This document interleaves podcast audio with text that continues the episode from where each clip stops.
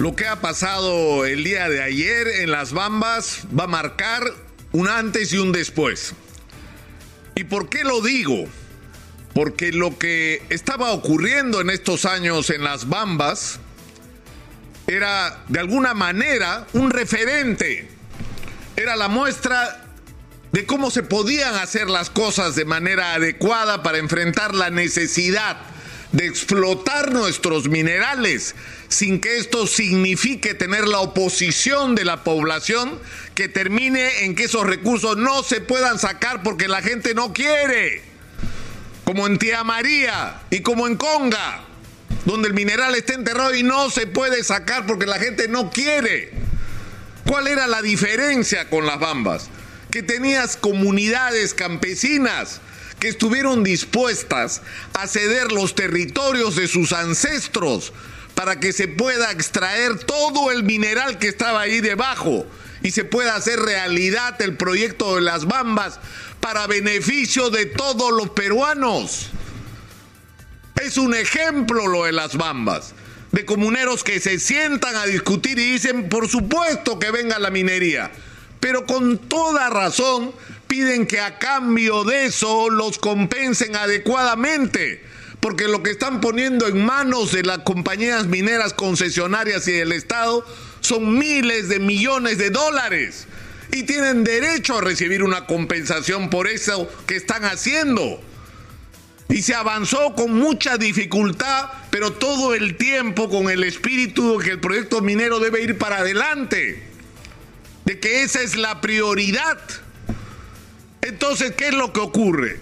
Entregan el terreno de Fuerabamba para que ahí esté en este momento explotándose la primera fase del proyecto Las Bambas. Y a cambio de eso les entregan, entre otras cosas, en permuta un terreno donde se construye la pequeña ciudad de, Fuerabamba, de Nueva Fuerabamba.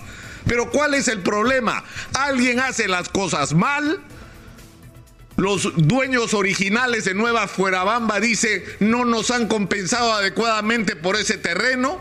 El procedimiento de registro de esos terrenos como propiedad de la comunidad de Fuerabamba, entiendo, ni siquiera se ha terminado en registros públicos y finalmente los comuneros propietarios originales de ese territorio, los comuneros de Chila, ocupan los terrenos de la comunidad de Fuerabamba, que ya entregaron sus terrenos a las Bambas y que no pueden usar los terrenos que les han dado a cambio. Entonces se irritan, se indignan por ese y por muchísimos otros incumplimientos de compromisos adquiridos. Y esto termina en que deciden ocupar el territorio de las Bambas el territorio de lo que fuera originalmente su comunidad.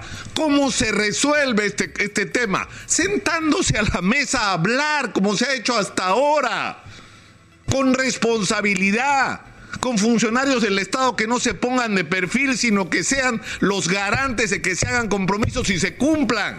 Porque lo que tienes al frente no son enemigos de la minería, es gente a la que le debemos agradecer que haya minería en el Perú porque están haciendo sacrificios por eso y por supuesto tienen derecho a tener una compensación. Y hay gente que no lo entiende. ¿Y qué hace el gobierno del profesor Pedro Castillo con este señor Carlos Palacio, ministro de Energía, que es el principal responsable de esto? Porque para eso es ministro de Energía. Resolver el problema. Sentarse en la mesa antes de que explote socialmente. Y esto era posible, esto no tiene días.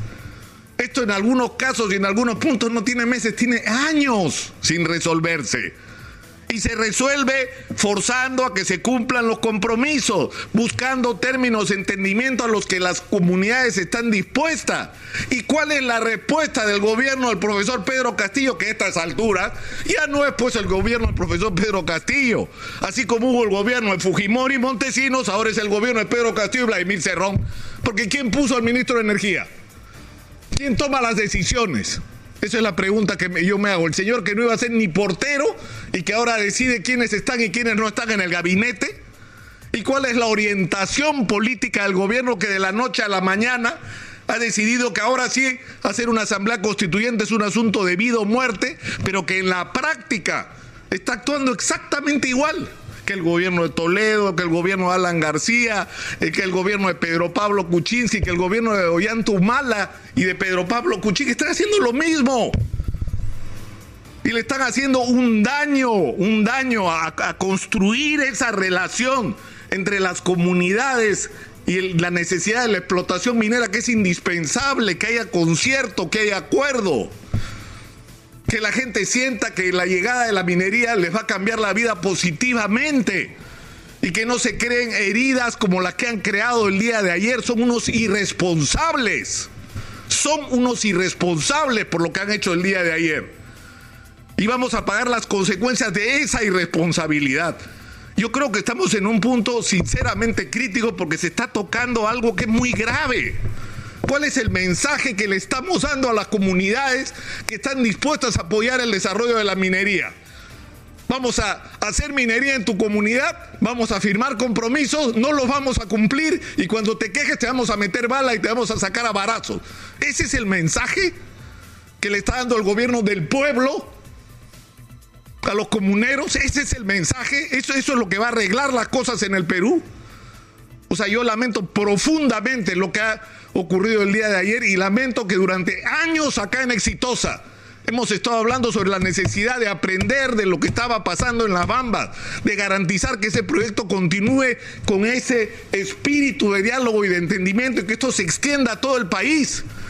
Y lo que han hecho ayer es una herida en ese proceso, no se dan cuenta de la gravísima irresponsabilidad de haber llegado las cosas a esta situación. Algunos dirán, está mal que la comunidad tome sí, pues, pero lamentablemente la gente llega a extremos cuando no la escuchan, cuando no la atienden, cuando los funcionarios o tienen otras cosas más importantes que hacer o no tienen ni idea de lo que está pasando.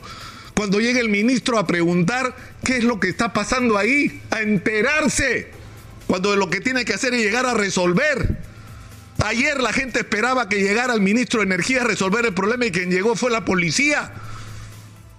Sinceramente, estamos en una situación sumamente crítica a la que además se agrega un elemento adicional. Y con esto termino.